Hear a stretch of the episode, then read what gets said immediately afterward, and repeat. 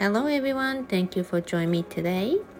はい、皆さん、ロサンゼルスのまさみライトです。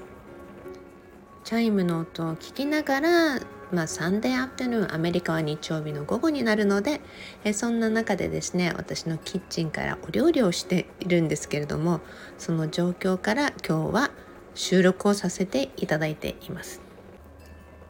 ぐつぐつとね煮込まれる音も聞こえるかもしれないしまたはまあ風水とかえ風水じゃないや。風鈴だ。ごめんなさい。とあとチャイムのねお外の結構風がすごいいい感じでね、えー、そんな中のキッチンなんですけれども今日はね朝からちょっと忙しかったんです。で私たちねいつも Sunday は farmers market に行くんですね。え果物とか野菜をね買い出し、えまたは、まあ、いつも卵を買っているんですね。フレッシュなファーマーズエッグをエッグを買うんですけれどもいつもはねファーマーズが終わる1時間ぐらい前。まあ、結構ねあの空いた頃に行くっていう感じで朝コーヒーをしたりのんびりしたりウォーキングをしたりいろんな用事を済ませて、まあ、行くんですね。でも今日はね、まあ、昼前からちょっと用があったのでまあ、朝一で行くよっていうことでね、まあ、朝一で行くと言っても、まあ、全然ファンマーズが空いてから1時間ぐらいもう全然経ってる時間だったんですけどね。もうね定番の時間に来る人たちをまあ分かってるんですよね。なのでねファーマーズの人たちがね「え今日は何が起こった？大丈夫か？こんなこんな早くから来て大丈夫かみたいな感じでね、ま、すごく大笑いしながら、まあ、いつもこんな風にね君と気に留めてもらったり覚えていてくれたり。えー、そうするとねいいあのお野菜が入ったよとか、まあ、作っている方々なのでね入ったよっていうか収穫したよとかこの時期はこうだよとかで結構今日は早く行ったわけですからもう見てってこんなにいつもね朝一だとすごい野菜が並んでるのびっくりでしょって言うんですねそうなんですよ結構私たちが行く頃って売り切れてるみたいなのも結構あってえこれもうないのとかっていうの多いんですね。しいたけとかねそういったのもマッシュルーム系を売ってる方もいるし私たちマイクログリーン好きで結構マイクログリーンを買ったりとかね、えー、もう本当にまあ市場に行って慣れ親しんだ友人たちとおしゃべりをして帰ってくるみたいなね、まあ、行くとねそこであの皆さんいつも試食とかでね「えこれ食べてあれ食べて」っていうのでもう大抵果物なんかそこで丸ごと1個もあの試食の間に食べて終わっちゃうんじゃないのっていう感じなんですけれどね。そしてね今日今何を煮込んでるかというとアプリコットジャムを作ってるんです。カリフォルニアって、まあ、ロサンゼルスかなこの近郊って山も結構あるんですよね。皆さんにも以前お話しました。あのハリウッドのサインがあるのも山ですよね。あの辺りもすごい有名なハイキングコースであの辺りでねあのずっと住んでいた P22 っていうマウンテンライオンのお話も以前したことを覚えてる方もいると思うんですね。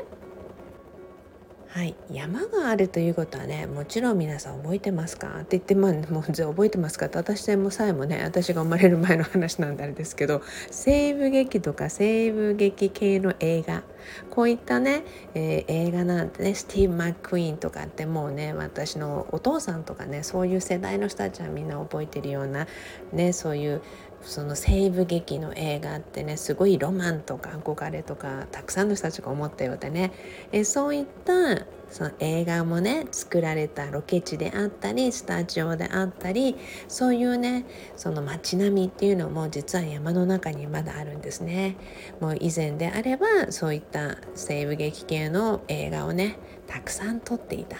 そういう跡地も結構ある中ですごくなんてその名残も見えるわけですよね。そうするとねその山の辺りっていうのは大抵ランチっていうこの馬を飼ってる人たちも多いわけです。そうするとねファーマーさんたちって結構ねあの皆さんにね私たち人参とか買ったりとかする時歯の部分をねあの歯の部分残しますか？とか切り落としますか？って聞かれるんですね。で私は結構お野菜とかの歯をふりかけにしたり使ったりまたはスープによくしてるんですね。なのでそのまま残しといてっていうふうに言います。ちょっとねグツグツしてるので混ぜながらお話をしたいと思います。えそうしてねあのファーマーズが終わる頃にはね結構皆さん切り落とした葉とかね、えー、そういったの葉野菜とかレタスとかもねちょっとダメになった部分とかえあのそういうものをね、まあ、要はフレッシュなお野菜系とか果物とかもね、えー、馬さんとか他の羊さんとかのためにとかね、えー、持っていくそういう方々ランチの人たちがいるので取りに来るんですよね。えー、それをねやはり私この有効活用というかそういうのはすごい好きであのこういう風なねカサイクルを見るとねすごくやっぱり嬉しくなるんですね。もちろんね同じようにこの話を聞いて「That's really nice」って思ってる方々も結構いると思うんですね。そこでねいつもあのオリーブオリーブオイルをねオリーブファーマーさん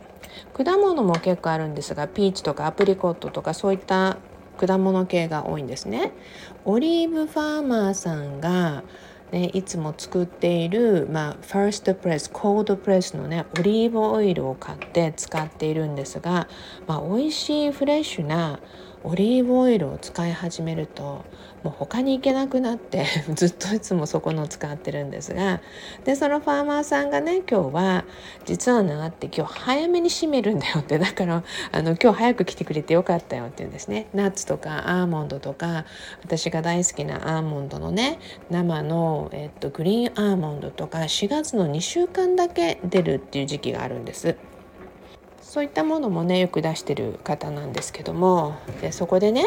もうアプリコットのシーズンになってくると私実はアプリコットジャムが好きなんですね。でそのファーマーのおじちゃんもねアプリコットジャム好きなんですよ。で今日は早く帰るからもうかなり熟しすぎたアプリコットって売り物にならないわけなんですね。でなぜならやっぱりフレッシュでサラダとかいろんなものに使うものえそういった果物がやっぱり出るのでもうかなり熟しすぎたものがあって今日はあのランチの馬さんのね ご飯を取りに来る人たちにね提供したり彼らもこれを使ったりとか食べたりもねあのもちろん、うん、したりするらしいんですけども、え、そういった方々が来るまで実はいないんだよって。だからアプリコット持ってってくれないかってって言うんですね。でそしてジャムを作ってこいと。で私がジャムこの間も作ったのを知ってるのでこの間も美味しかったよなんて話をしてたらじゃあちょうどいいこれ持って行ってくれよって言ってこれ全部あげるからその代わりお前が作ったアプリコットジャムを俺にも一瓶くれって言うんですね。まあそんな感じでねそこでお手伝いをしてるメキシカンの女の子がいてその子があの「あまさみさんが来たまさみさんにあげようよ」っていう提案をして、まあ、そこからなんとあの10キロプラスほどのねアプリコットを持ち帰ってきましてもうねもう用事から帰ってきた後私は黙々とですねアプリコットを洗って切ってっていう風にそして今皆さんのねお話をしながら片手ではね携帯持ってお話をして片手ではね木のスプーンを持ってアプリコットを混ぜてっていう感じなんですね。聞こえますね？トントントン。作っていながらねいろんなこと思い出してました。2つ。1つはね木のスプーン。まあ、オリーブの木の今ねこのお料理用のスプーンを使ってるんですけど木のスプーン結構好きなんですね。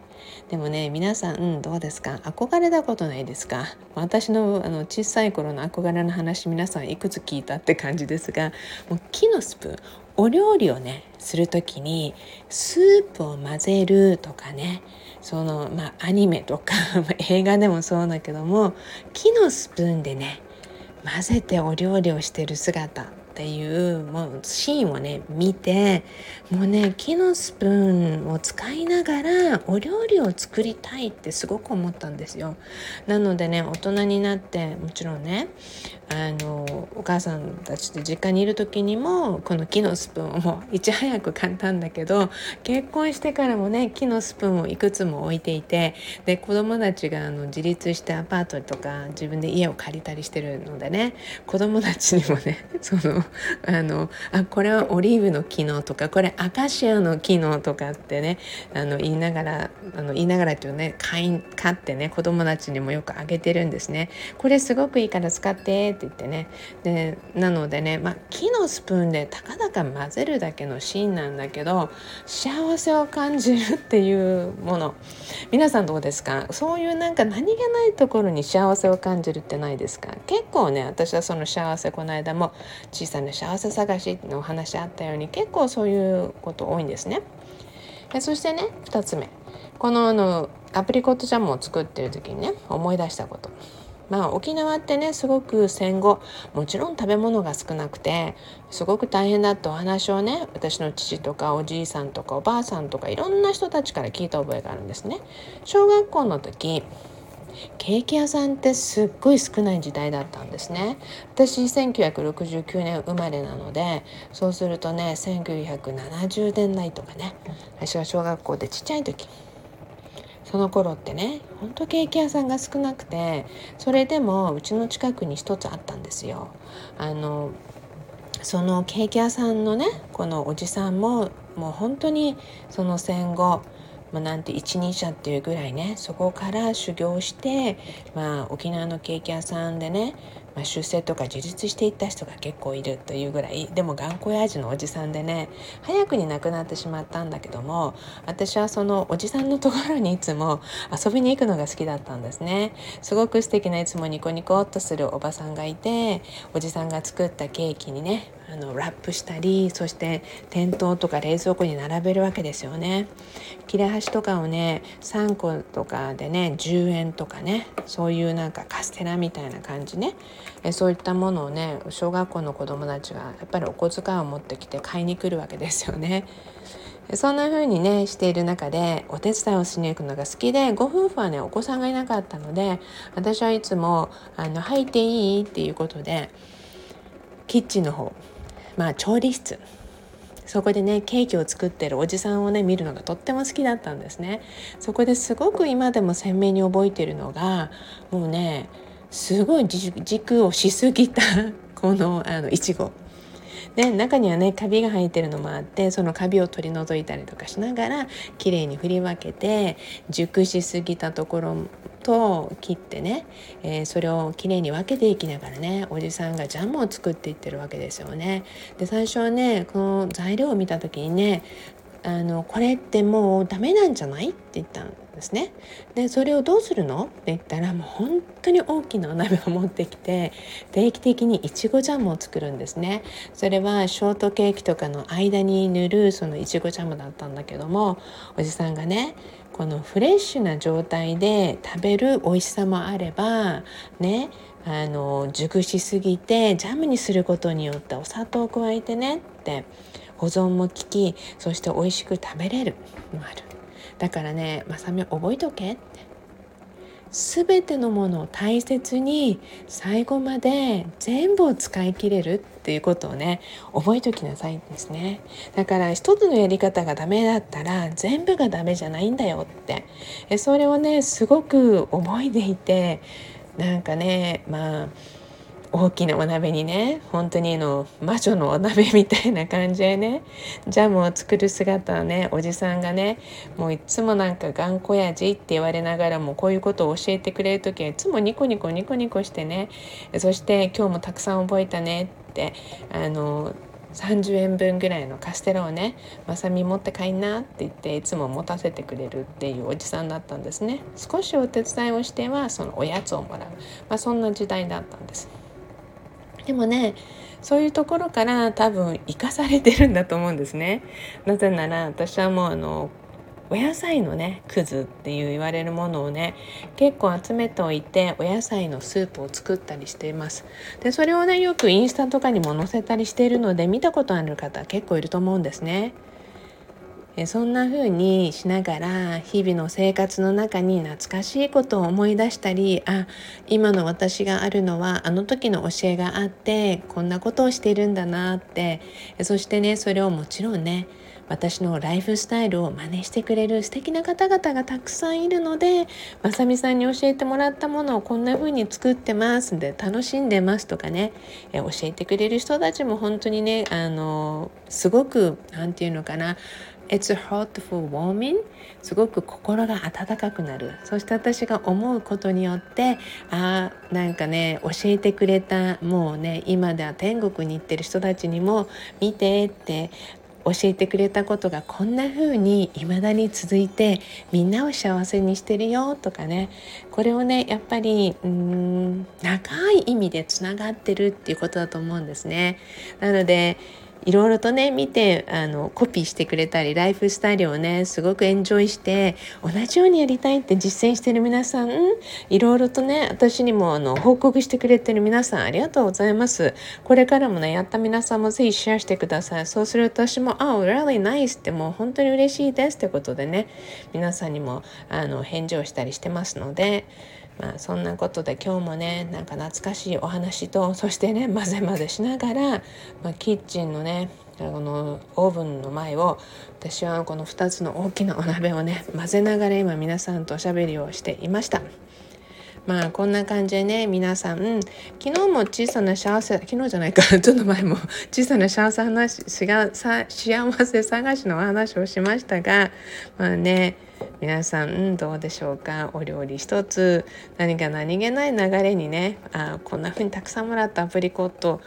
今年はアプリコットをたくさん食べなさいってユニバースが言ってるんだな。アプリコットは何だろうって。私ピーチの季節にはねピーチは浄化を兼ねて食べたりとかねいろいろ意味合いを込めながら食べているんですけども。はい今日のアプリコットもいい感じでね素敵なオレンジになってます。それではね皆さんあの混ぜながらねあっという間にこんなにたくさんおしゃべりをしてしまいましたが皆さんどうですか？木のスプーン今日この話を聞いた後皆さんも買いに行くんじゃない？または木のスプーンを使いながらお料理をしてなんかほのぼのっとまたはくすって笑っていただけたら嬉しく思います。それではいつものように Promise me love your life